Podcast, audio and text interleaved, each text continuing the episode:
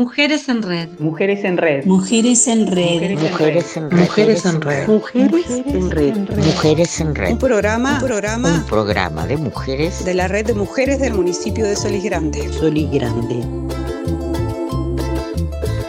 Desde este espacio vamos a aportar a la construcción colectiva de la identidad de esta red, con la participación y las voces de las protagonistas e integrantes de este colectivo. Solís Grande es el municipio que está más al oeste del departamento de Maldonado y abarca las localidades de Solís Grande, Gregorio Aznares, Cerros Azules, Estación Las Flores, Balneario Las Flores, Bella Vista y Balneario Solís. Desde Radio Mangangá, esto es Mujeres en Red.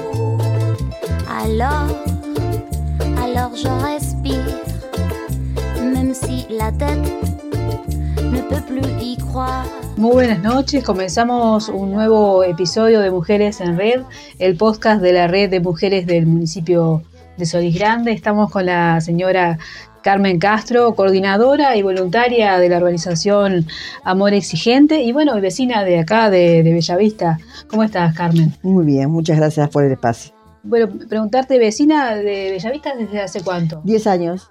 Y eh, ha estado bastante activa en, en, en- en- Sí, me encontré con un, con un este, que era, pensábamos que era sopa de verano, pero me encontré, eh, la gente se ríe cuando digo esto, con un balneario con vida interior. Este, gracias a gente que conocía acá, gente querida, eh, me encontré que había un montón de actividades durante el invierno que no pensé que era solo balneario de veraneo y, y es un balneario que vive, que tiene vida. Toda la zona tiene vida. Estuviste en una red de operadores sociales Sí. en esa época, hace unos años. Cuando estaba el padre Matías, estaba Verónica, estaba el alcalde, había del INAU, del MIDES, una red que funcionó muy bien siempre. Sí, sí, Bueno. y bueno, ta, después por diferentes circunstancias esa red no continuó, pero ahora se, se formó esta red de mujeres y, y tú estás participando también desde este, hace algún tiempo.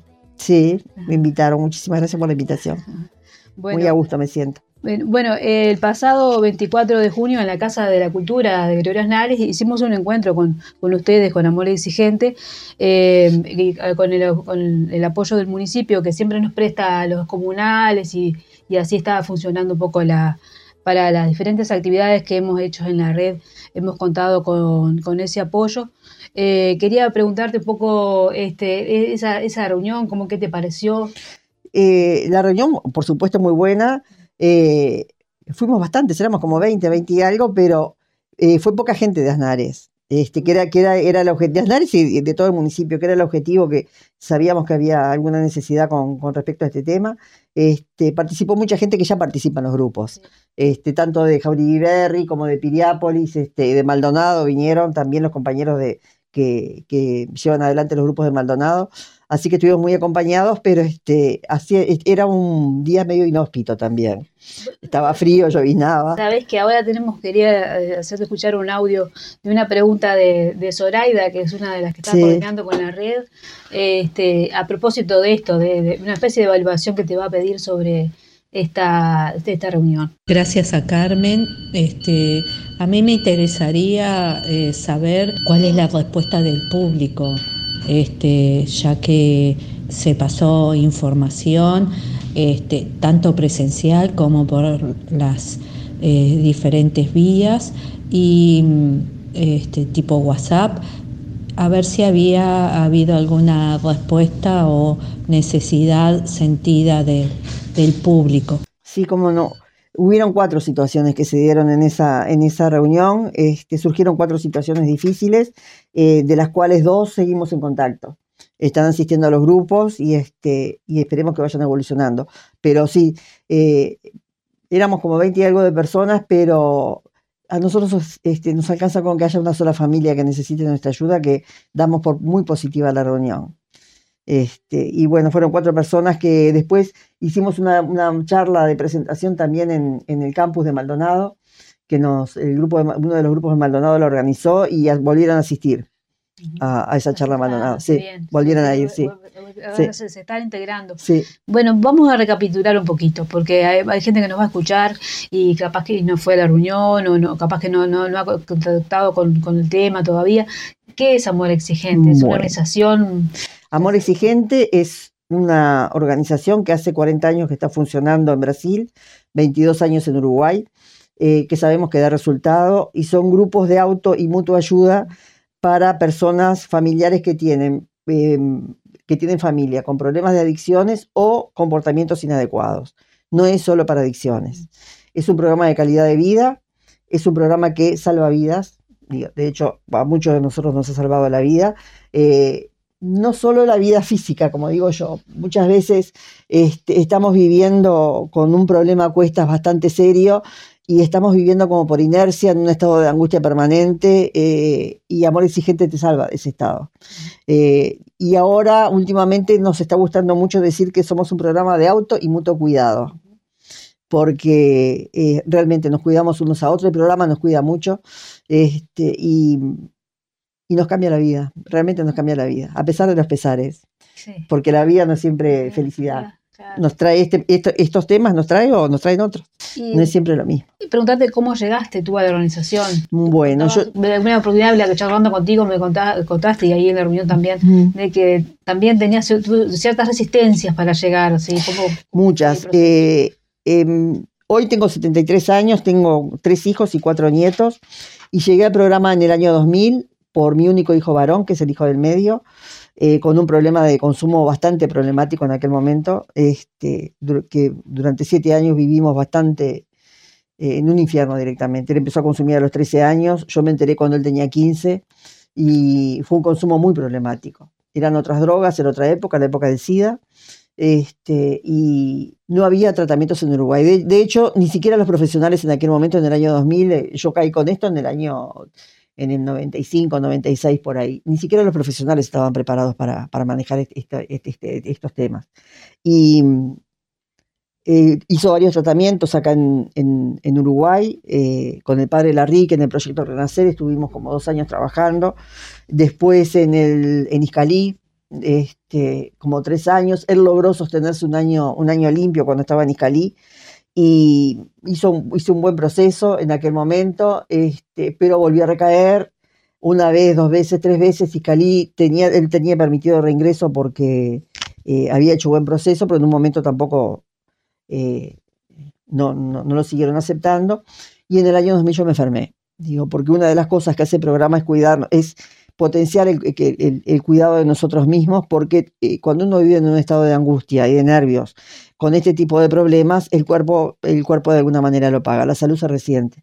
Me enfermé bastante mal, estuve, estuve, me dijeron después, por suerte, en el momento no me enteré que, que había estado por morirme, y surge de uno de los grupos en los que había estado, una, una, compañera me avisa que había comunidades terapéuticas en Brasil, que estaba este programa en Brasil, y, este, y bueno, y como último intento, allá marchó mi hijo a una comunidad terapéutica en Torres en noviembre del 2000, y yo ingresé en enero del 2001 al programa de Amor Exigente. Todavía no había, a un grupo que recién se había formado acá, el primer grupo que se formó en diciembre del 2000. Este, y mm, como la comunidad terapéutica no nos permitían este, ir a visitarlo, si no hacíamos grupo, eh, después entendí por qué. En el momento era, estaba furiosa porque por qué tenía que ir yo a grupos y el que tenía el problema era él, que tenía que hacer yo en toda esta historia. Y, este, y yo toda mi vida me había portado bien. Y gracias a eso empecé el proceso en, en, Amor Exigente y estoy bueno, y acá sigo con mi hijo que hace 22 años que está limpio, este, con su vida totalmente normalizada y, seguimos trabajando porque nos hace muy bien el programa. Para esta situación difícil que hemos vivido, para otras situaciones de vida, que me, enseñó a enfrentar la vida de otra manera, este, sobre todo me enseñó, el programa me enseñó a conocer cuándo realmente hay un problema y cuándo no. Y, y he tenido que enfrentar otros problemas, digo, porque la vida es una de cal y una de arena. Eh, así como he tenido que enfrentar otros problemas con más herramientas para enfrentarlo, también me ha permitido eh, potenciar los momentos buenos que tengo en la vida para recargar baterías. Para disfrutarlos. exactamente. Este, y por eso la gente a veces le llama la atención cuando entra un grupo de amor exigente que nos vea todos sonriendo. Y realmente estamos, porque estamos viviendo muy bien. Eh, estamos viviendo muy bien porque hemos aprendido a vivir de otra manera, eh, a enfrentar las cosas de otra manera. Y saber también, lo que más me ha dado el programa es conocer qué es lo que puedo y lo que no puedo hacer, hasta dónde puedo y hasta dónde no puedo, este, porque no podemos solucionarle la vida a todos los demás. Claro. Eh, una cosa que tú comentaste recién y también eh, lo, lo, lo, escuché en la reunión, eh, ustedes también, aparte de adicciones, también se refieren a, a, comportamientos inadecuados. ¿Qué se refieren? Qué, ¿Qué son los comportamientos los inadecuados? cualquiera que tenga adolescentes sabe lo que son comportamientos inadecuados o miedos también. Este, yo, por ejemplo, tengo otras dos hijas que tengo una hija con depresión este, severa que ha tenido varios problemas eh, problemas de...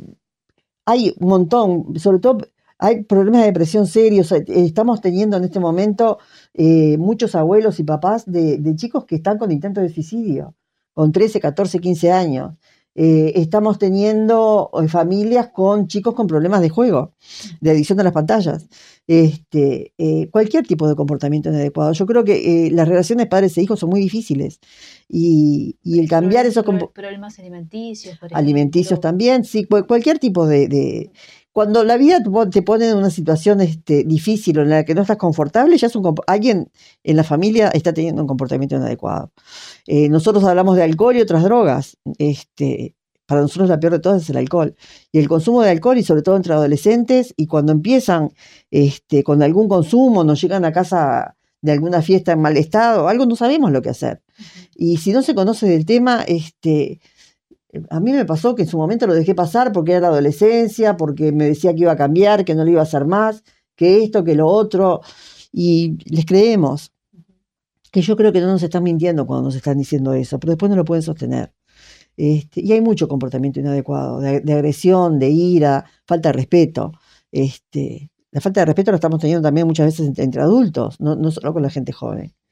Entonces, este, ya te digo, el programa es un programa de calidad de vida, esencialmente. Y, tiene varias etapas, así, el programa así, o sea, la persona que entra al programa, eh, eh, ¿cómo ingresa? O sea, Se va directamente a un grupo, este, que hay, hay un, tenemos en este momento casi todo el país, este, acá en Maldonado hay tres grupos funcionando, eh, dos en, Maldonado, los martes y los miércoles, y uno acá en Piriápolis, en, la Capilla San Francisco. Este, y se va directamente a un grupo, donde se le recibe, participan, los grupos duran dos horas, eh, participa de la primera hora junto con todos los demás, y a los que recién llegan se los recibe aparte eh, durante una hora para explicar cuál es su situación y para guiarlos de cómo es el funcionamiento del grupo. Nosotros lo que pedimos es que cuando una persona ingresa al grupo, por lo menos se dé de tres a seis meses de tiempo para ver si el programa le sirve o no. Es muy difícil evaluar en, una o, dos reuniones o tres reuniones, porque a veces hay gente que llega muy angustiada, porque a veces nos parece que, hablan siempre de los hijos, cada vez están llegando más parejas, cada vez están llegando más hermanos que están muy angustiados con la situación que están viviendo en la familia, y cada vez están llegando más hijos, por suerte, de padres mayores que están ingresados, estoy hablando de gente de 50, 60 años, 65, hasta 65 años, que ha ingresado a comunidades terapéuticas y, este, y están haciendo su proceso. Y son personas que tienen hijos de 30 y algo, 40, que también han sufrido las consecuencias, sobre todo del alcoholismo a esa edad, este, dentro de la familia. Y hay muchos comportamientos que hay que cambiar cuando se vive una niñez con un problema de, eh, adictivo en la casa, ya te digo, sea de alcohol o sea de juego o sea de, otra, o, de drogas químicas, este, hay ciertos comportamientos de defensa que se adquieren, que nosotros llamamos de codependencia, que se trasladan de generación en generación. Entonces, este, yo que lo sufrí en carne propia, sin haber, sin haber sabido de dónde venía, de dónde venía la historia, eh, bendigo que hoy tengamos herramientas para cortar con esos comportamientos y que las familias puedan vivir mejor. Eh, mira, sabiste que, invitamos a las compañeras a mandarnos preguntas. Algunas personas mandaron audios y en otro caso acá me llegó un, texto de una pregunta y, es un poco por ahí. ¿Por qué, ¿Por qué, los familiares de los adictos necesitan ir a las reuniones de, amor exigente si el del problema es el adicto? Me pregunta, si el que tiene el mm. problema es el adicto. Eso es lo que creemos todos los que tenemos este supuestamente problema es del adicto. Eh, eh, ahí los chiquilines dicen, digo chiquilines, mi hijo tiene 45 años, este, que no es adicto quien quiere, sino quien puede. Eh, la adicción es una enfermedad incurable que tiene bastantes patas. Eh, es este, hay una de las patas que es genética, es hereditaria, es biopsicosocial. Los psicólogos lo manejan mejor el término. Yo no soy psicóloga, soy mamá y abuela nada más. Eh, nadie nos avisa, ni nadie nos avisó, y eso es una, un enojo muy grande que tenemos con esta ley de, regularización de la marihuana, donde se preveía que tenía que haber prevención antes de, de, de regularizarla, de, eh, de habilitar el consumo como lo habilitaron, nadie te dice, salvo la gente que ha ido a, los grupos de, alcohólicos anónimos o de narcóticos anónimos, que la carga genética dura cuatro generaciones. Entonces, nosotros que trabajamos un tema por un principio por mes, el primer principio del mes de enero son las raíces culturales, donde empezamos a ver cómo ha sido la familia nuestra para atrás. Eh, nos empezamos a enterar de situaciones que muchas familias no conocían, de tío. Acá hubo un consumo muy serio de, de cocaína entre los años 30 y 40. Nadie sabe. Antes se escondían. Yo tenía, tenía una tía que eh, mi tío, yo lo conocí muy viejito ya, pero estaba siempre durmiendo. Resulta que era alcohólico alcohólico serio, y ella llevó adelante su familia ocultando toda esa situación. Este, y cuando uno empieza a mirar para atrás, en el caso mío, por ejemplo, fue eh, el abuelo de, de, el bisabuelo de mi hijo, este, que empezó a, pero murió de cirrosis, de hecho. Eh, el hijo de él, el único hijo varón que tenía, empezó a tomar a los 15 años junto con el padre, murió de cáncer de hígado. Y mi suegra, que sostuvo, tenía 13 años cuando había muerto la madre, cuando el, el, el padre, el papá empezó a tomar, ella y su hermana sostuvieron la casa económicamente, emocionalmente, este, durante toda su vida. Y ese comportamiento hizo que eh, hubiera mecanismos de control dentro de la familia que fueron enfermando a la familia. Yo no entendía por qué mi marido, era, el papá de mis hijos, era tan celoso. Yo me divorcié en el año 90 del papá de mis hijos. Era sumamente, enfermizamente celoso. Y cuando empecé a estudiar, a, a, leer sobre codependencia, ahí me di cuenta de dónde venía. Mi suegra, antes no había este tipo de programas ni de, ni de grupos de alcohólicos anónimos, a pesar de que Alcohólicos Anónimos tiene 88 años de existencia, claro. este, pero, pero no, no se conocía que podían ir las familias. Y esa pata genética estaba en la familia. Y cuando mi hijo empezó a consumir a los 13 años, eh, se despertó eso. Se despertó y, mis hijas no, nunca consumieron nada, por ejemplo.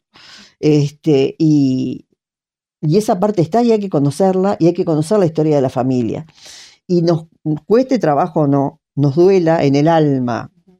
Somos parte del consumo, del problema del consumo de nuestros hijos. Mi hijo empezó a consumir a los 13 años cuando yo me divorcié. Y la que tomé la decisión del divorcio fui yo, de, de la separación. Y la carga de culpa que tuve durante años, durante añares, eh, fue muchísima, que me, casi me destruyó. Y también afectó eh, eh, todo, toda la familia, digo, hasta el día de hoy, mis hijas tienen 48 años una y 41 la otra, y, y todavía seguimos sufriendo consecuencias de aquella etapa. se enferman dentro de nuestra familia, nos guste o no. hay chiquilines que no saben decir que no, y sobre todo los varones, dicen que el 80% de los, de los adictos son varones y el 20% mujeres.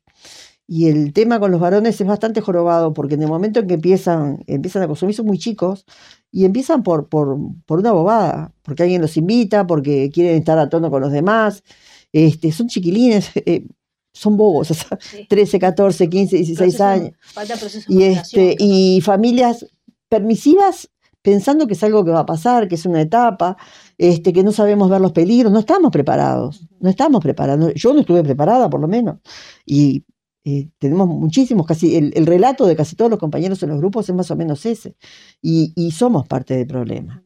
Por eso tenemos que asistir a grupos. Uh -huh. Entre otras cosas, porque cuando inician un proceso de recuperación, este, eh, si la familia no cambia y la persona que inicia ese proceso vuelve a una familia que no ha cambiado nada, eh, tiene muy pocas chances de, de permanecer sobrio.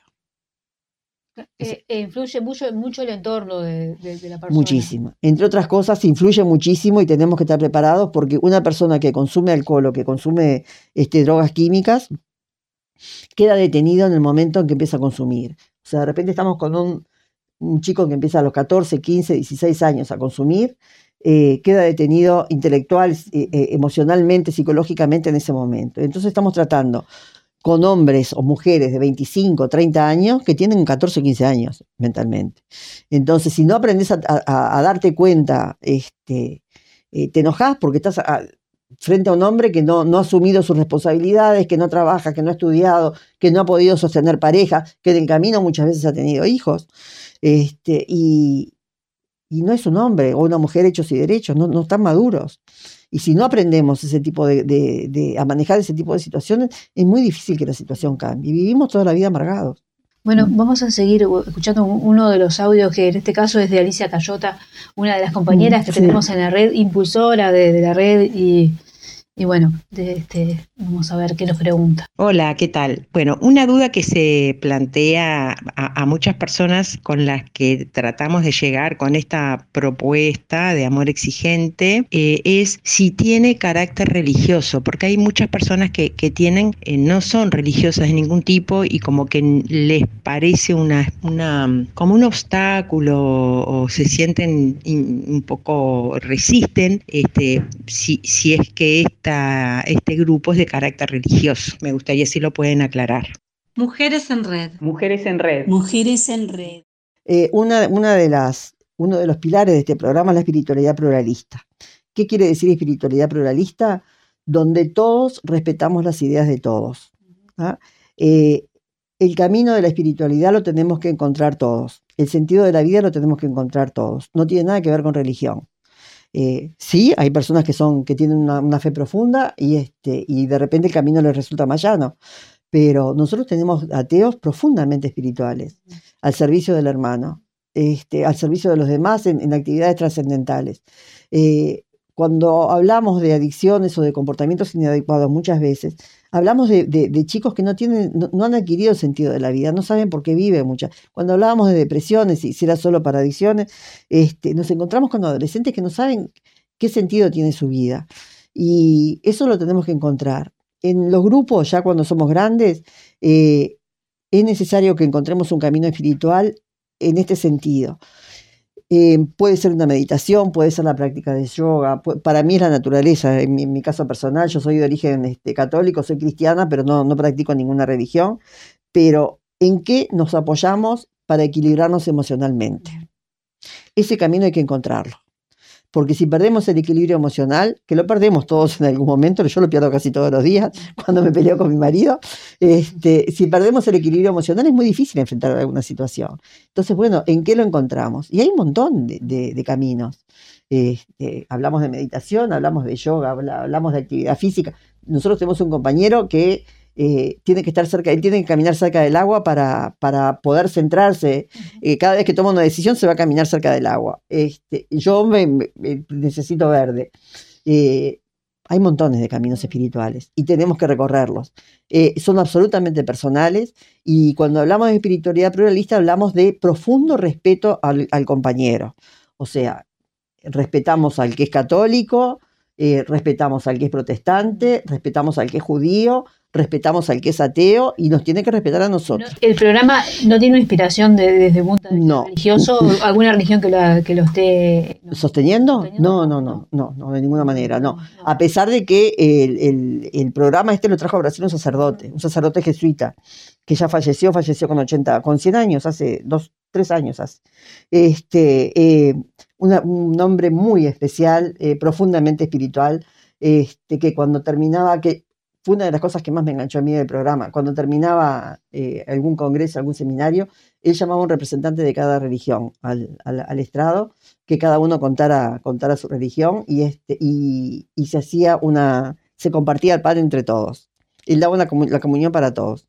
Este, y a mí fue una de las cosas que más me impresionó. De hecho, este programa lo armó eh, un matrimonio de terapeutas familiares americanos, TAFLAB se llama, por el año 60 y algo. Este, y este sacerdote era americano, tejano era. Y conoció el programa eh, yendo, él, él, vivió en, el, en el Brasil desde el año 60 y algo, 70 por ahí.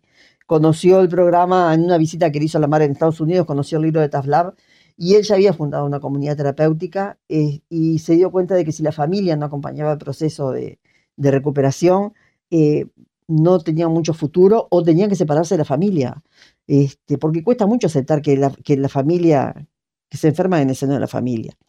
Y si la familia no quiere cambiar, bueno, este, hay que desapegarse un poco para, para sanar. Y nosotros tenemos una oración al principio que es una expresión de deseos, que era la oración que usan en Alcohólicos Anónimos, donde que comienza, Señor, eh, concédeme serenidad para, para, aceptar las cosas que no puedo, que no puedo cambiar. Eh, ese Señor cada uno lo interpreta como, hay gente que no lo dice, este, pero no, no tenemos. Funcionamos muchas veces en iglesias porque son los espacios que hay Claro. que nos brindan. Sí, sí, sí. De hecho, nosotros funcionamos, el grupo mío funciona en el Colegio Juan 23, que es un, cole- un colegio salesiano. Acá en Piriápolis funciona en la capilla. En Maldonado funciona, funciona en espacios municipales, Claro. este, en clubes. eh, funcionamos en espacios públicos, pero no, no tiene ninguna connotación religiosa, pero sí un profundo sentido espiritual. Bueno, de la espiritualidad vamos a lo práctico.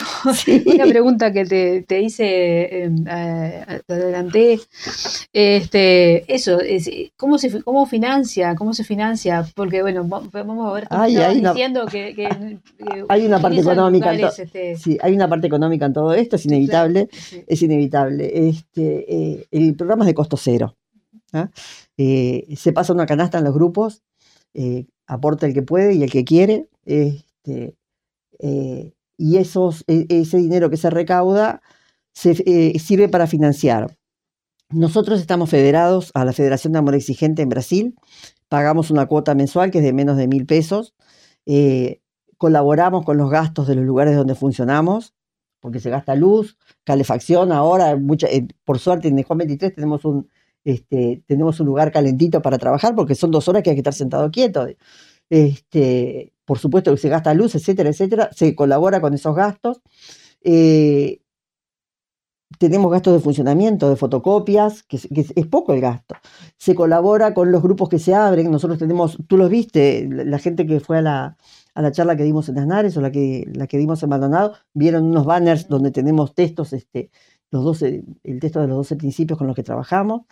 Y este, eso tiene un costo. Pero el costo más grande que tenemos realmente son las capacitaciones.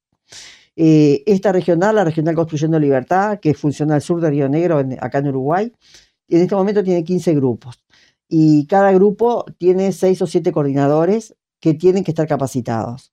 Eh, nosotros ahora, por ejemplo, eh, fuimos en mayo a Brasil a un congreso donde el pasaje salió 500 dólares, más el traslado, más eh, 12, 13 mil pesos el, el congreso en sí, que fueron cuatro días con hospedaje y alimentación. Eso salió de la canasta de los grupos. Cuando no alcanza, nosotros tenemos- pagamos para ser voluntarios muchas veces, con muchísimo gusto. Este, tenemos que poner dinero al bolsillo. Digo, ahora nosotros vamos a ir a Paso de los Libres, vamos cuatro coordinadores de acá de Montevideo y de otros lados de, de Uruguay.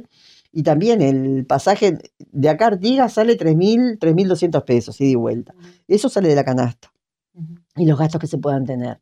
Este, se utiliza para capacitaciones más que nada, pero es, absolutamente voluntario. Claro. No, no. O sea, Sí, no, sí, no, sí. no hay cuotas, no hay, no no, cuotas, no. no hay nada. Ah, Pero sí hay gastos. Hay que tener conciencia de que hay gastos. Claro. Tenemos tres grupos que funcionan por Zoom. Claro, El Zoom hay que pagarlo. claro.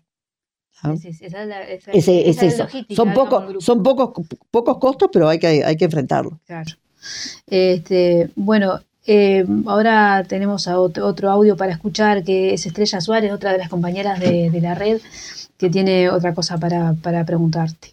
¿Qué resistencias encontramos las familias eh, como para no pedir ayuda en caso que tengamos este, eh, estos problemas en, en casa, sea de alcoholismo o de adicción a otras drogas? Son varias resistencias. Hay una resistencia cultural muy fuerte. En mi caso, por ejemplo, yo vengo de una familia de italianos. Este, cuando eh, yo soy hija única, ya mi mamá era mayor, no tenía con quién hablar del tema y acudí a una como buena familia italiana, la mayor de la familia, que era una, una prima hermana mía, este, que estuvimos charlando mucho, aparte ella trabajaba con adolescentes y después de que charlamos me dijo, pero no digas nada de lo que te pasa. Estuve un año sin hablar de lo que me pasaba. O sea, la primera resistencia es cultural, porque estamos no estamos acostumbrados a hablar con los demás de los problemas que tenemos.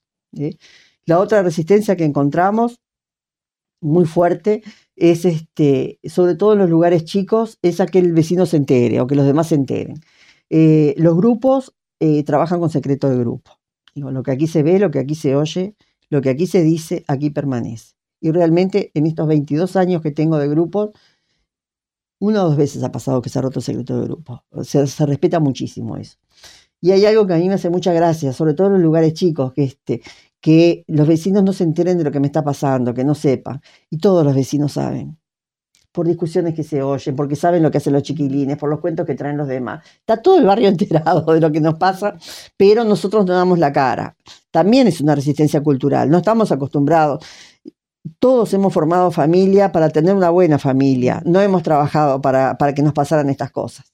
No hemos formado una familia para que nos pasaran estas cosas. Es doloroso enfrentarlo, es doloroso enfrentarlo. Pero uno de los orígenes de la palabra del adicto es lo no dicho, adicto, lo no dicho. Y lo que no se habla, enferma. Y yo digo que gracias a Dios ahora, gracias a Dios, no quiero decir por las dudas, por la resistencia que hay al tema religioso, este, eh, ahora se abre, hay que abrir las ventanas, dejar que pase el viento, que todo el mundo, que tengo este problema, ¿y qué? ¿Y qué pasa? Yo tuve la culpa, nadie tiene la culpa de esto, es, es biopsicosocial, la sociedad también está implicada en esto, cómo está funcionando. O sea, nadie puede señalar con el dedo al otro porque tenga un problema. La adicción es una enfermedad. Y nadie, nadie, si hay un diabético en la familia, dice, ah, qué horrible tener la culpa de que sea diabético. Nadie le da azúcar a un diabético. Este, eh, entonces tenemos que empezar a, a, enfrentar las cosas a cara limpia. Sin, sin, tanto pudor, porque nos va enfermando cada vez más. Mientras más se, se, se oculte, más, eh, peor va a ser la situación y más dolorosa va a ser la salida también. Más trabajo va a dar. Y este, y hay eso, la salida.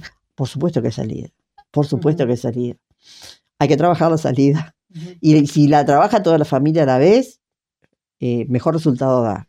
Y si no se trabaja toda la familia a la vez, que fue mi caso, por ejemplo, yo lo tuve que enfrentar sola, el papá de mis hijos no demoró mucho tiempo en, en aparte eran locuras mías, supuestamente lo que yo contaba de mi hijo. Eh, siempre a las mujeres se nos acusa, sobre todo a las mamás, siempre somos las, responsables de todo lo que pasa en la familia. Este, pero por supuesto que hay salida, lo, veo todos los días. No solo hay salida, sino que hay muy buenas salidas. Y es horrible lo que voy a decir, pero hay tan buena salida que estamos, muchos de nosotros vivimos mucho mejor de lo que, de, lo que hubiéramos vivido si no hubiéramos tenido este problema. Yo lamento muchísimo este, que mi hijo haya tenido que pasar por, por lo, que, lo que tuvimos que enfrentar como familia para que hoy pudiéramos vivir mejor. Porque increíblemente estamos viviendo muy, mucho mejor hoy porque nos hemos sentado durante años, dos horas por semana, a reflexionar sobre cómo estamos viviendo y a cambiar cosas que no nos gustaban. Que puede ser en referencia a este tema o a otras cosas de, de la familia que nos, que nos molesten. Eh, yo creo que tenemos el derecho a dedicar dos horas por semana a, a mejorar nuestra vida. Sí. Y el deber y la obligación, quizás, este, de dedicar esas dos horas. Eh, esa, esas dos horas son dentro de un programa de cuánto, de varios meses, ¿no? El programa en sí, el recorrido de todo el programa es de un año. ¿tá? Nosotros trabajamos un principio por mes, eh, un principio institucional que son son, son varios, digo, no, no, ahora no vale la pena enumerarlos todos. Aparte la información la pueden encontrar sí. en, en, la página web, ahora, de, ahora después la damos. Este, las tres primeras semanas se trabaja ese principio y la cuarta semana se trabaja un principio ético. ¿Mm?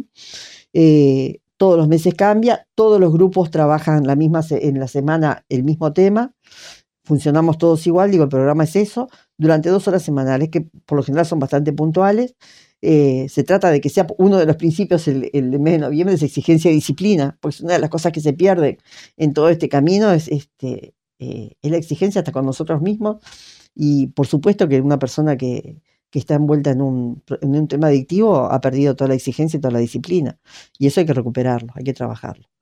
Eh, o sea que el, programa en sí lleva todo un año.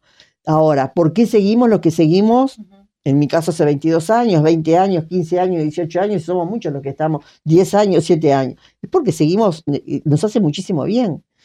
Eh, entre otras cosas, estamos vivos, muchos de nosotros, gracias a, a, a que hemos encontrado esto. Pero más o menos cuando, con un año eh, es un tiempo suficiente, no. Para el que eh, depende, depende. Eh, cuando hay un ya el tema serio está instalado y la persona que, que, que, sufre la enfermedad inicia un proceso de recuperación en una comunidad terapéutica, las comunidades terapéuticas serias trabajan como mínimo nueve meses. Este, y las comunidades terapéuticas serias piden que las familias asistan a, eh, a este programa a Alcohólicos Anónimos, a, a, la, a, la, NOM, que son los, los grupos de familiares o Naranón, este, los de narcóticos anónimos, los familiares de, de narcóticos anónimos, eh, porque tiene que haber cambios en la familia. Esos nueve meses no alcanzan. Eh, lamentablemente muchas familias, como van por obligación durante esos nueve meses, dejan de ir eh, cuando se termina el tratamiento. Que tampoco nos gusta decir tratamiento. Hay las comunidades terapéuticas ahora, las que trabajan con el programa nuestro, están trabajando de em, entrenamiento. No es tratamiento porque no es una internación. ¿ah? Son abiertas, este, no estamos hablando de una clínica. Eh, y, pero los dos o tres años después de que salen de, esa, de, esa comunidad terapéutica son años muy difíciles para ellos, pero muy difíciles. La realización social es muy difícil, muchos están muy solos porque han perdido todo su grupo de, amistades al que no pueden volver. Eh, tienen que iniciar una nueva vida, tienen que proyectar, tienen muchas veces que ver cómo van a sostener económicamente esa vida, en qué van a trabajar cómo van a sostener parejas, hay hijos de por medio muchas veces, cómo van a sostener la familia. Y por lo menos yo diría que hay que dos, tres, cuatro años este, hay que asistir al grupo. Por supuesto, el, que tiene la enfermedad va a depender del grupo toda su vida. Eh, yo lo que veo es que las personas que se mantienen 5, 10, 20 años limpias son las que siguen asistiendo a su grupo. No podemos enfrentar la vida solos. Eh, vivimos en comunidad. La vida Exactamente. el desafío de vivir en comunidad. Tenemos el audio entonces para escuchar de Mariana, este, la compañera. Y yo en realidad agregaría la, a la primera de pregunta de Estrella, agregaría eh, algunas sugerencias de cómo vencer esas dificultades o esas este, trabas para poder acercarnos a pedir ayuda. Bueno, ese es un proceso personal. Eh, no, no sé si si tengo alguna sugerencia. Realmente en este momento no se me ocurre. Pero creo que lo mínimo que podemos hacer, si es que queremos a la persona que, está sufriendo el problema, lo mínimo que podemos hacer es acercarnos a, pedir ayuda.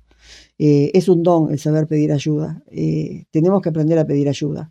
Eh, lo que hablábamos hace un poquito, hace un ratito, nadie puede con esta vida solo.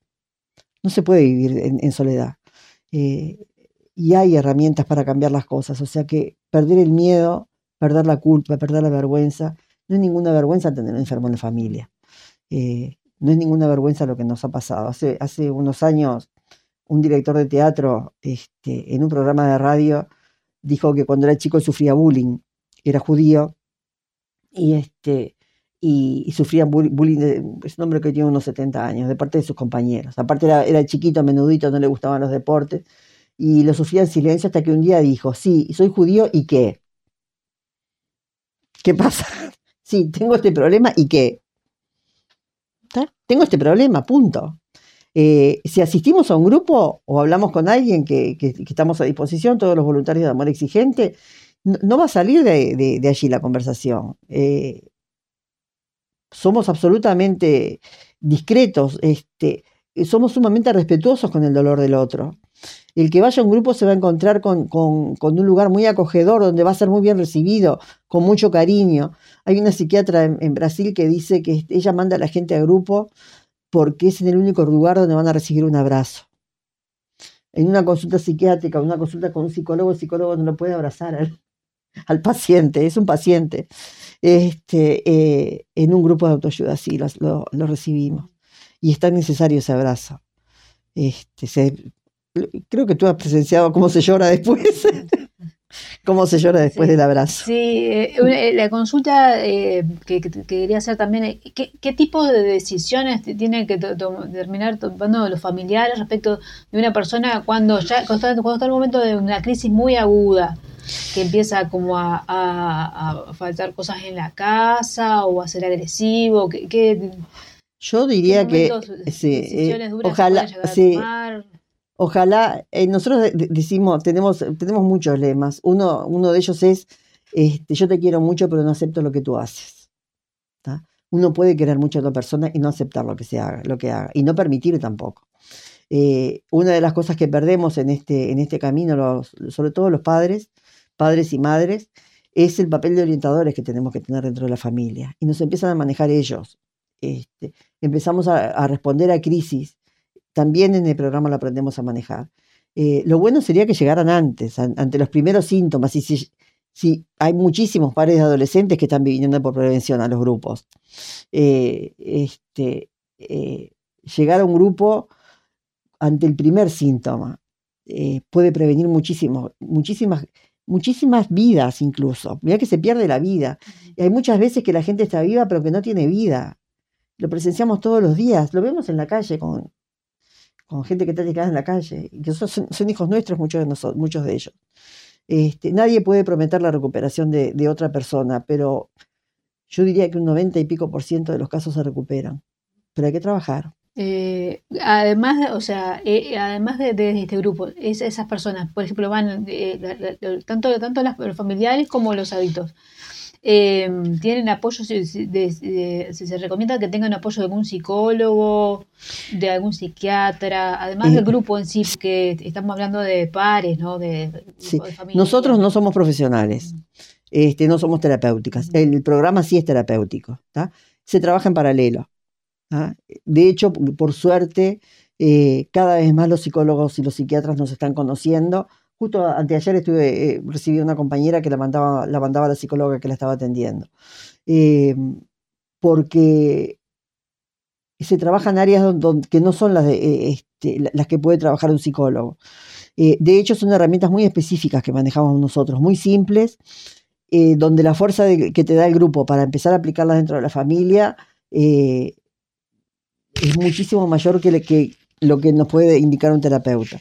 Eh, yo lo que he visto en el recorrido de todos estos años es a mucha, a, al personal de salud muy angustiado con estas situaciones, eh, donde cuando nos mandan a, a, a, los grupos, a ellos se les facilita la tarea, porque se encuentran con una persona más entera, que está más apoyada. Eh, cuando uno logra vencer esa resistencia que se tiene a, hablar del de, de problema que se tiene, se comparte con otros, se ve que otras, los grupos de auto y mutuayuda, por algo, Alcohólicos Anónimos hace 88 años que está funcionando. Digo, yo no sé si algún psiquiatra hoy por hoy, algún psicólogo dice eh, a, un alcohólico que, que, lo, puede curar, entre comillas, digo, eh, este, lo mandan a grupo. La efectividad de los grupos, de, verse en el espejo del otro, de que sí se puede, la fuerza que se adquiere cuando uno ve que otra persona pudo, una persona igual que él, y una mamá igual que yo, este, que trabajadora con otros hijos que ha tenido que enfrentar la vida con un montón de problemas y, y, y se puede y pude, cualquiera puede. Esa fuerza no, no, no, no, no la da un profesional. Este, nosotros, por supuesto, que no estamos ni en contra ni a favor de nadie, pero sí trabajamos en paralelo. Y hay muchísimas veces que hay situaciones que eh, eh, nosotros tenemos datos de, de, de, de, psiquiatras y psicólogos que trabajan en la misma línea nuestra. Y hay muchas veces que, que si no van, lo, les tenemos que sugerir que vayan. Sobre todo en casos de depresión, porque también el, el, el, esto te lleva a una depresión muy profunda al vivir una situación de estas en la familia. Sobre todo por la, por la franja etaria en que, en que tenemos que, que enfrentarlo. A mí me tocó a los cuarenta y pico de años, 50 más o menos. Si yo hoy con 70 años tuviera que enfrentar esto, por ejemplo, con un nieto, que tengo mis nietos que están en la edad en, en que mi hijo empezó a consumir, yo no tendría fuerzas para enfrentarlo. Este, yo tuve que pasar por periodos, de, pasé por periodos depresivos muy, muy severos que necesité atención psiquiátrica. Este, o sea claro. que se trabaja en paralelo. Este, bueno, y, y eso, eh, eh, me contabas que hay grupos de prevención. ¿Se puede prevenir la adicción? Oh, por supuesto. Ojalá hubiera llegado antes, ojalá hubiera, todos, ojalá hubiéramos conocido esto antes de. Nosotros tenemos un programa que fue una de las cosas que ofrecimos acá en Asnares y que no, que pensamos que íbamos a tener este más, posiblemente se dé Maldonado, eh, este, porque se pidió, en la charla que dimos en Maldonado, este, hubo muchas familias que, que estuvieron interesadas. Si se hace Maldonado, por supuesto que es abierto para todos. Hay un programa de 15 semanas, son grupo, es un grupo cerrado porque aparte se trabaja un, un tema por semana, este, que es de prevención. Y el libro se llama, en portugués, es, es Antes que cosas ruins acontezcan, antes de que pasen cosas ruines. Eh, por supuesto que sí. Ojalá muchos, muchos de los que han aportado al programa, mucha de la literatura que tenemos en el, en el programa, hay un libro que se llama Mostrando Caminos, que lo escribió un docente que tuvo la visión, mirando un programa de televisión, este, de ver lo que estaba pasando en Estados Unidos con, con, la droga y miró a su hija que tenía cinco años y dijo, esto dentro de 10 años llega a Brasil, porque más o menos es lo que demoran los problemas en llegar a- a- al sur, los problemas del norte, este, y mi hija va a tener 15 años, y yo qué voy a hacer con 15 años, cómo hago, porque no sabemos cómo hacer, no estamos preparados para... ¿Quién nos enseñó? De hecho, nadie nos enseñó a ser padres, este, eh, menos nos enseñaron a enfrentar estas cosas, y hay que aprender a enfrentarlas. Por supuesto que, hay que sería muchísimo mejor prevenir. Por supuesto que el objetivo final del programa sería prevenir, pero estamos atendiendo situaciones tan urgentes que dejamos de lado lo importante que sería prevenir. Claro.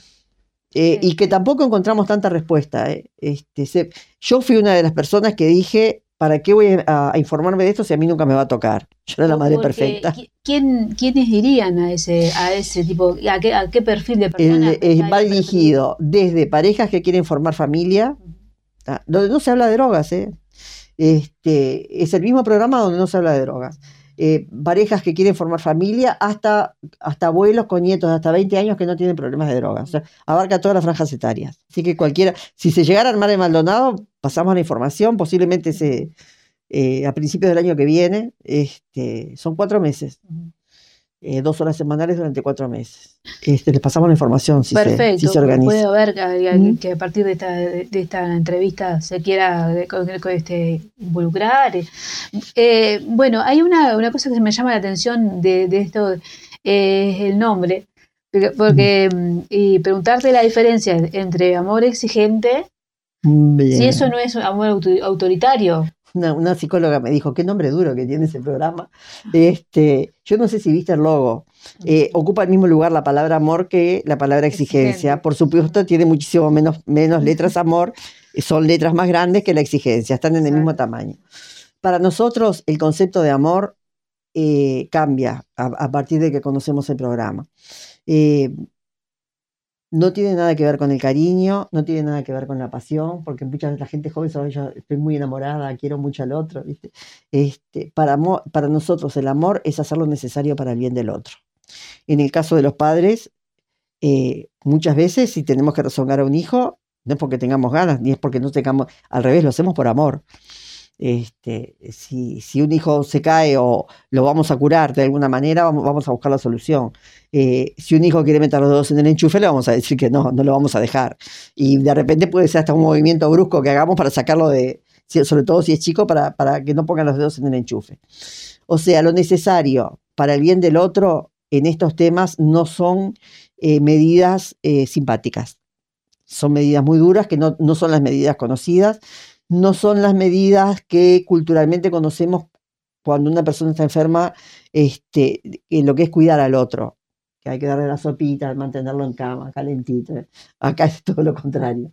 Hay un autor que dice, cuando habla de un libro que se llama Quiero a mi hijo de vuelta, que dice que ningún adicto va a dejar de consumir mientras el placer del consumo no sea, eh, mientras el sufrimiento del, del consumo no sea mayor que el placer que le produce.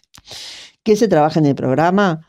Este, que el consumo les duela ¿tá? y que pierdan privilegio dentro de la familia. Una persona que consume eh, eh, muchas veces se utiliza nuestra casa como un hotel. Este, no se autoabastece, viene, se baña, se viste, eh, le compramos la ropa que vendió, etcétera, etcétera, los teléfonos que pierden, le sacamos los documentos que supuestamente pierdan y que quedan en las bocas de, las bocas de, venta de drogas, este, y vamos brindando, brindando, brindando, y lo que estamos haciendo con eso es alimentando el consumo. Entonces, este, de las primeras cosas que aprendemos es a cortar ese tipo de cosas. Y aprendemos cómo cortarlas, porque tampoco es fácil. Este, eh, cortar algo a lo que el otro está acostumbrado que, que hagamos, eh, tiene consecuencias también. Y bueno, de- de- eh, todo eso se trabaja dentro del programa este, para aceptar las consecuencias. No se toman, hay que poner límites, pero no se ponen los límites hasta que no se esté fuerte para, para sostenerlos. Eso, es- eso es lo que se trabaja en el programa. ¿Mm? Claro, de repente cosas que te permitiste hacer a de determinado momento tenés que decir hasta acá. hay, hay un, otro de los lemas que dice, tu amor sin exigencia me, reve- me revela. No me acuerdo en este momento mucho, de- después lo, voy a buscar y, y te lo voy a mandar. Este, porque cuando nosotros estamos haciendo por el otro lo que el otro es capaz de hacer por sí mismo, en el programa aprendemos que le estamos faltando respeto porque creemos que es incapaz. ¿ah? Y eso va desde brindarle casa y comida a un tipo de 30 años, a una mujer de 30 años, este, que no ha logrado sostenerse por sí mismo, este, a, a la- si vendiste, vendiste los championes y bueno, caminarás descalzo ahora en invierno. Aprendemos a que cada, a que cada uno acepte las consecuencias de las decisiones que toma. ¿Mm? Y es duro eso, ¿eh? porque hay que sostenerlo. Eh, cuando recibimos, sobre todo en estas fechas, este, recibimos personas que tienen a los hijos en situación de calle, yo digo, gracias a Dios que estamos en invierno. Parece mentira, pero eh, en verano es mucho más difícil sostener los límites porque se arreglan de otra manera. En cambio, ahora en invierno el frío aprieta, este, si vendieron la ropa van a necesitar algo y es cuando piden ayuda. Y entonces ahí es cuando tienen que estar preparados para brindar ayuda que sea efectiva. Porque ayuda para nosotros no es, bueno, ay, mijito, pobrecito, te abro, vení, que te date un baño caliente y, y dormí en la cama. Nosotros no expulsamos a los hijos de la casa, ¿eh? No apoyamos la expulsión de los hijos de la casa. Lo que no quiere decir que tengamos que vivir con esta situación dentro de casa. Ajá. No es, no es dentro del programa una propuesta que- a- hacia los padres, decirle, bueno, en determinado momento tenés que dejar que tu hijo No los echamos. Lo que sí aprendemos es a recuperamos el papel de orientadores dentro de la familia, recuperamos el papel de dueños de casa, donde los que ponemos la- la, eh, las reglas de cómo se vive dentro de una casa somos nosotros, y el otro las acepta o no. Es libre de aceptarlas o no. en caso Pero de no aceptarla, En caso de no aceptarlas, bueno, viví como tú quieras, pero yo no voy a sostener tu pero no consumo. dentro de la casa. ¿no? Eso. Eh, Eso lo verá el otro, Ajá. cómo lo hace. Yo no voy a permitir consumo dentro de mi casa. Tampoco voy a, voy a permitir una persona eh, eh, adulta que duerma hasta el mediodía, viva de noche y duerma de día. No voy a sostener esa económicamente esa situación. Muchas veces tampoco ni se puede sostener económicamente, porque ¿quién tiene plata para mantener a, eh, a- a- a un integrante de la familia que no produce, que ya es adulto? Eh, pero son decisiones, también se aprende a ver cuándo se comunica esa decisión. Nosotros una de las cosas que tenemos muy claras es que no podemos hablar, mantener un diálogo con una persona que está en consumo. Le entra por una oreja y le sale por la otra. Entonces tenemos que contenernos de la rabia que, ah, cómo llegaste, que no sé qué, no sé cuánto, cuando, si no nos puede escuchar en ese momento.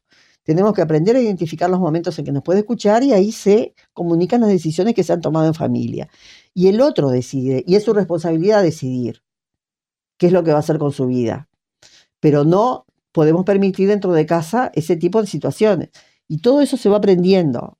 Eso tiene un límite, bueno, te damos un mes más para que soluciones esto, pero tú sos libre de elegir la vida que querés. Cuando se le pasa la responsabilidad al otro, la cosa cambia. Porque él va a ser responsable de, de- cómo quiere vivir su vida y ahí ya queda trastabillando, porque como hasta ahora me mantuviste y ahora me estás sacando la mantención. Claro. Sí, sí, sí, sí. Bueno, eh, ¿qué, qué papel eh, le otorga el programa y todo esto a, a, lo- a la parte como más inconsciente que tiene el ser humano? Esas, esos pulsiones, esos miedos, esos, esas cosas que tienen de repente que ver con, con el daño, con la adicción, que, que es como psicológico, como, como medio profundo así. O Sí, sea, sí, lo hacemos, sí, todo, sí. Desde comernos Eh, las uñas a comer mucho o... Tiene que ver mucho con la codependencia también. Este, ¿qué- cuando qué- qué cuando lugar empezás a vivir a través otro. en el programa? El, Porque- el programa tiene, tiene dos partes. Los seis primeros meses, del, del primero al sexto principio, son, son este, eh, principios de reflexión, ¿tá? donde se aprenden un montón de cosas. A partir del séptimo mes, que ahora estamos en el mes de julio, son principios de acción. ¿tá? Donde no importa en, en- en el momento del, de- del año en que se comience. ¿tá? Yo, yo, justo entré en el mes de enero, que es cuando, cuando comienza el programa. Este, por eso es necesario que se, que se, asista varias veces, a, varios meses al- a los grupos, para que se vea la dimensión de lo que, que tiene.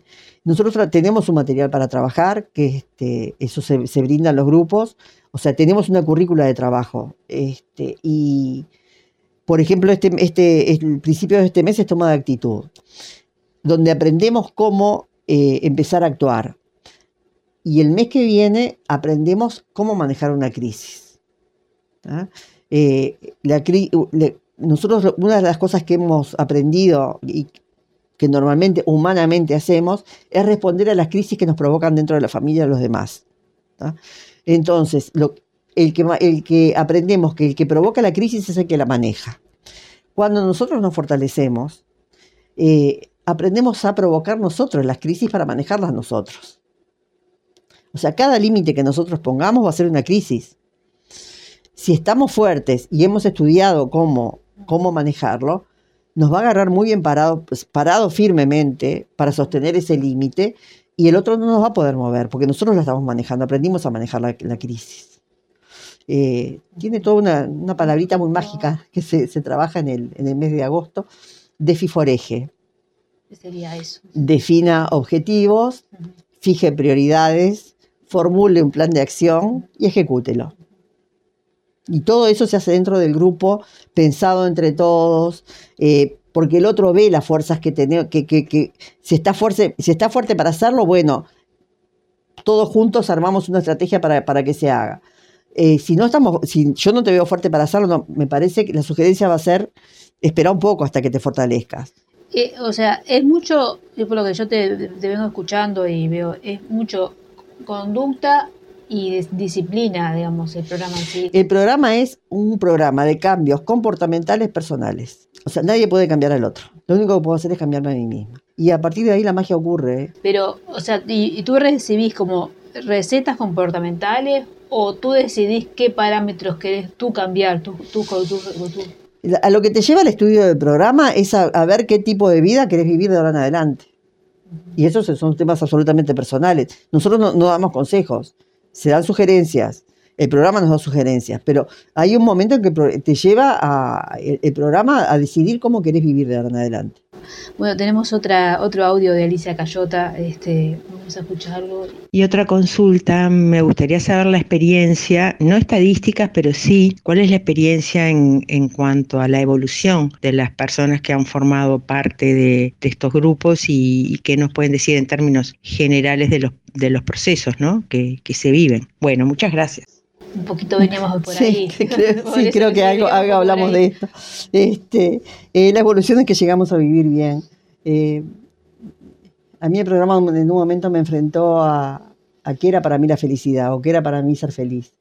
Y yo creo que también hay etapas de la vida que uno tiene este, diferentes conceptos de felicidad. Eh, hay, hubo un momento en que yo me di cuenta que para mí era imprescindible vivir tranquila o sea, la felicidad iba por ese momento, no por la falta de problemas, eh, porque los problemas están. Este, entre mi marido y yo tenemos siete hijos y once nietos.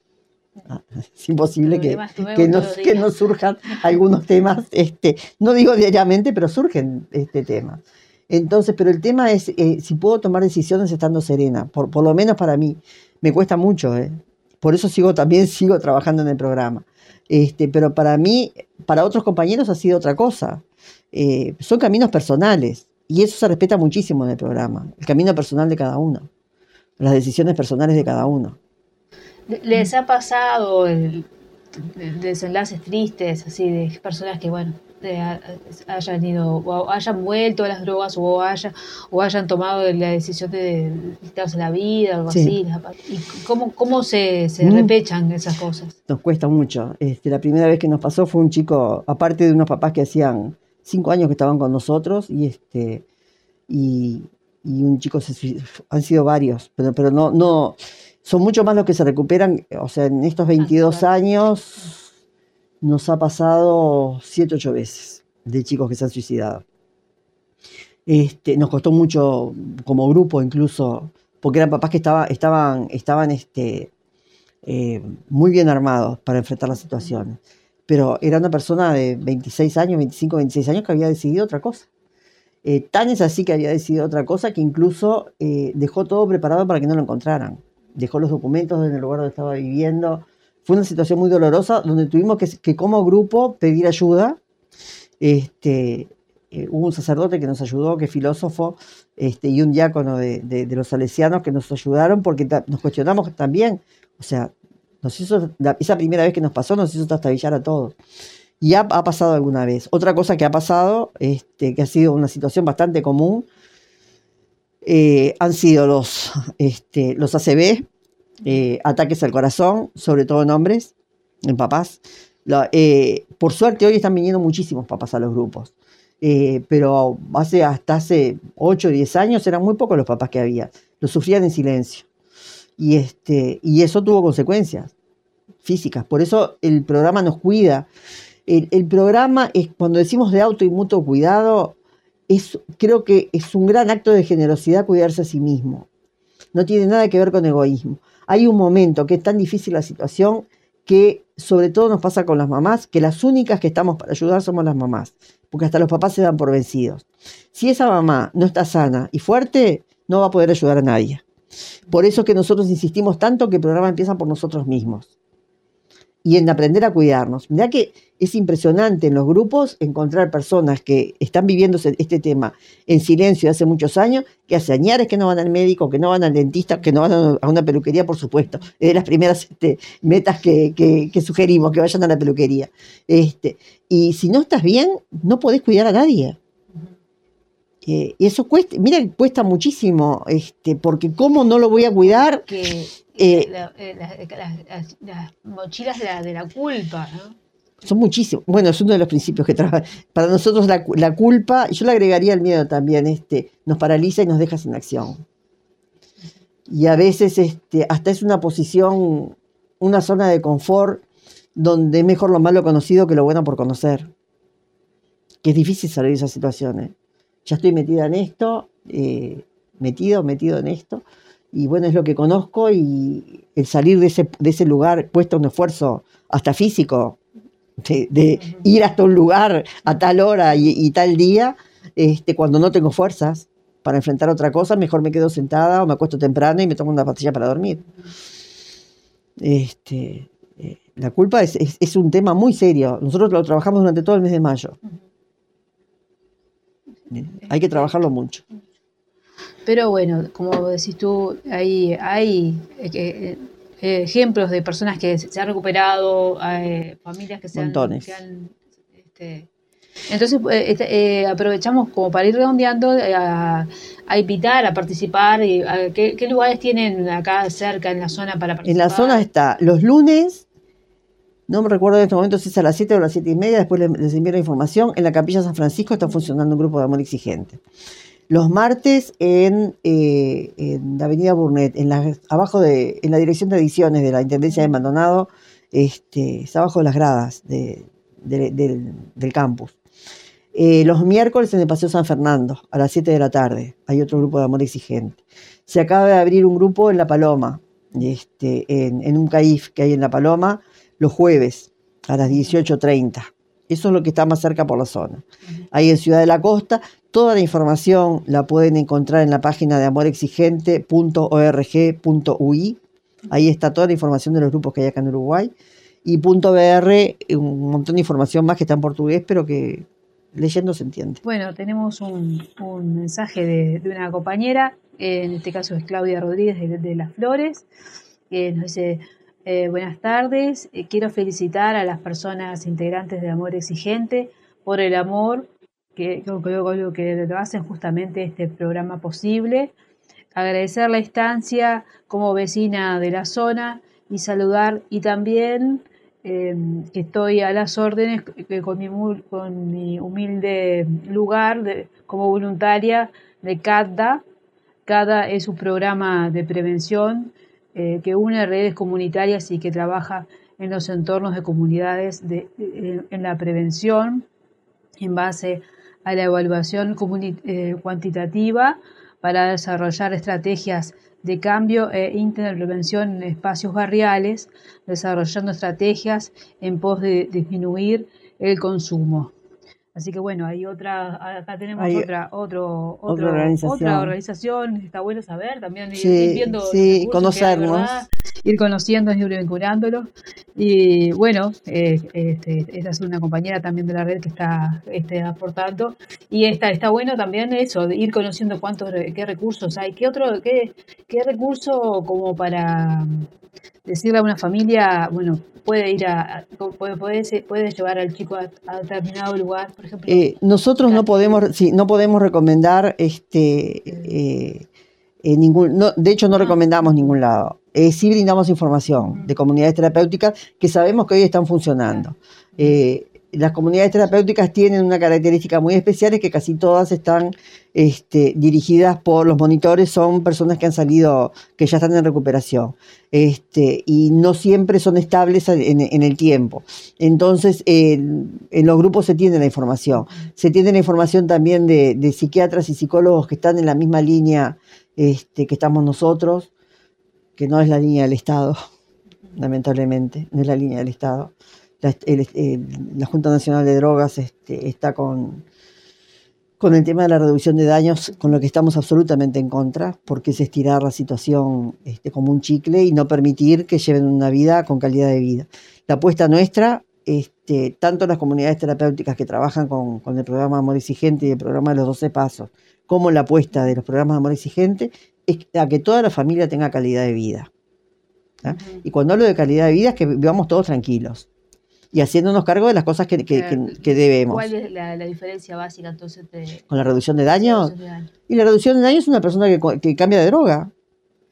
Cambia de droga y no sale nunca de ese estado de inercia, con una familia que lo está sosteniendo, cambia una droga por la otra, por lo general consumen marihuana, la marihuana no permite que estén lúcidos, no permite que, que estudien, no permite que, sostengan un trabajo, no permite que sostengan una familia. Y cuando un consumidor eh, forma pareja y tiene hijos, es una bomba en potencia. Entonces, de ninguna manera podemos estar de acuerdo con la reducción de daños. Hay muchos psicólogos que la defienden como paso intermedio. Yo no conozco, en estos 22 años que tengo de voluntaria, no conozco que haya servido de nada como paso intermedio. No, no, no conozco a nadie que haya salido habiendo pasado por una etapa de reducción de daños para después pasar al cero consumo. Te lo dice el programa de Alcohólicos Anónimos eh, eh. de pique, 88 años de existencia, cero consumo, punto. Ni vinagre en la ensalada.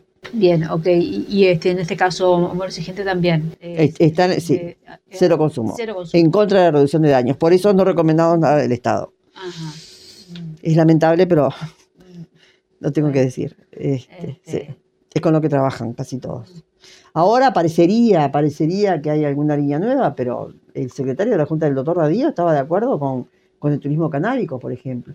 Creo que, creo que lo han parado. Este, tampoco nosotros eh, no, no nos tuvimos siempre entrevistas con todos los secretarios de la Junta de Drogas de estos 22 años.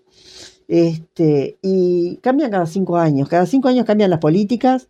Nosotros acá la familia seguimos con el mismo problema. No vemos que de parte del Estado ahora parecería como que hubiera algún cambio, pero no conocemos los resultados todavía.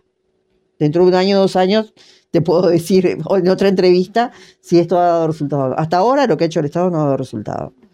Eh, como camino intermedio a veces. El, problema más serio que tiene todo esto es que lamentablemente si la familia no participa eh, eh, del programa y a veces y hasta económicamente, porque todas las comunidades terapéuticas tienen costo, no hay este, programas de cero costo, hay algunos que que han dado resultados, eh, conozco que han dado resultados, Remar, por ejemplo, eh, en este momento no, se me fue el nombre de, de la otra comunidad este, terapéutica, eh, está, la, este, la Facenda de la Esperanza también, que tiene un costo bajo, pero hay que sostener una persona durante todo un mes con, todo un entorno de, mantención, también hay psiquiatras y psicólogos en, en las comunidades terapéuticas, todo eso tiene costos. Y, la familia que no tiene, que no tiene medios, este, eh, hay, hay, hay pocos, hay, hay formas, pero no son tantas tampoco.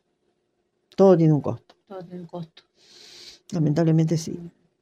Hay becas, hay, hay, becas, hay, digo, eh, eh, la información está dentro de los grupos y a veces depende de las situaciones también. Claro. ¿Ah? Este, hay lugares fuera del país también. Claro que son bastante más económicos. Eh, y, bueno, eh, y todo el programa en sí que, hemos venido contando, que, es una forma de apoyo este, para la salida de, esta situación. Se sale, se sale, pero hay que trabajarlo. Y no es de un día para otro. Lamentablemente, ojalá tú, ojalá, ojalá recibiéramos a la gente y tuviéramos una receta y le hace tal cosa que te, el resultado va a ser tal otro. Eh, son caminos personales que cada uno lo tiene que recorrer según la fuerza que tenga pero he conocido situaciones dificilísimas y que hoy bien. Las van a conocer, cuando vayan a un grupo se van a dar cuenta. Es un programa de esperanza. Muchísimas gracias este, por, por toda esta participación en, en este programa. Estamos todos los voluntarios a la orden de, de la difusión del programa y, este, y a la orden de quien nos necesite. Bueno, vamos a cerrar eh, en este tercer epi- episodio de Mujeres en Red. Eh, nos vamos, vamos a escuchar Paloma del Cerro, Gozar hasta que me ausente. Yo disfruto de esta vida que me ha tocado suerte.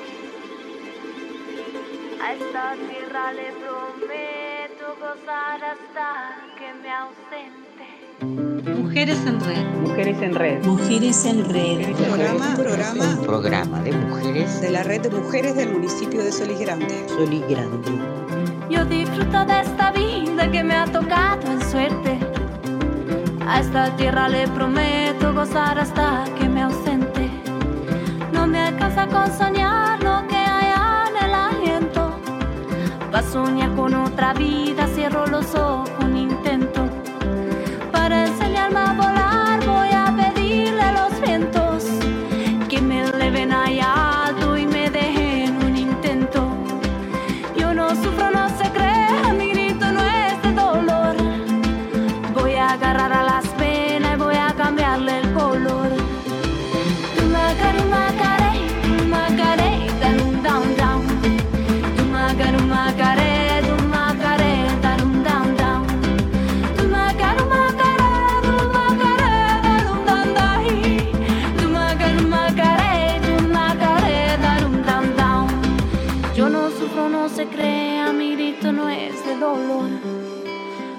agarrar a las penas y voy a cambiarle el color.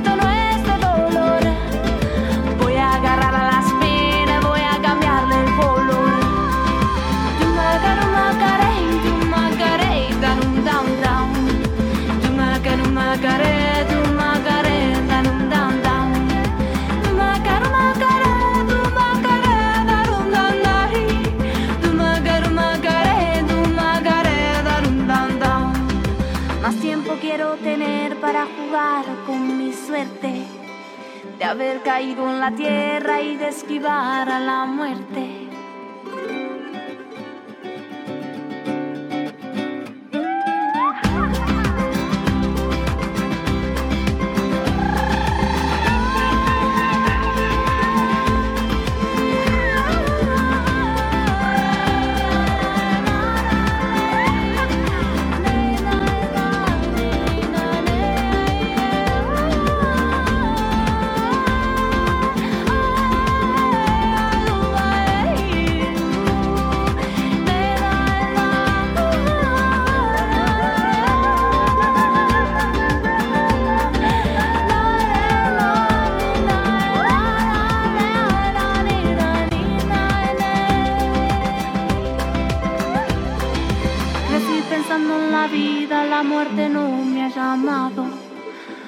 Respiro profundo, así yo le he contestado.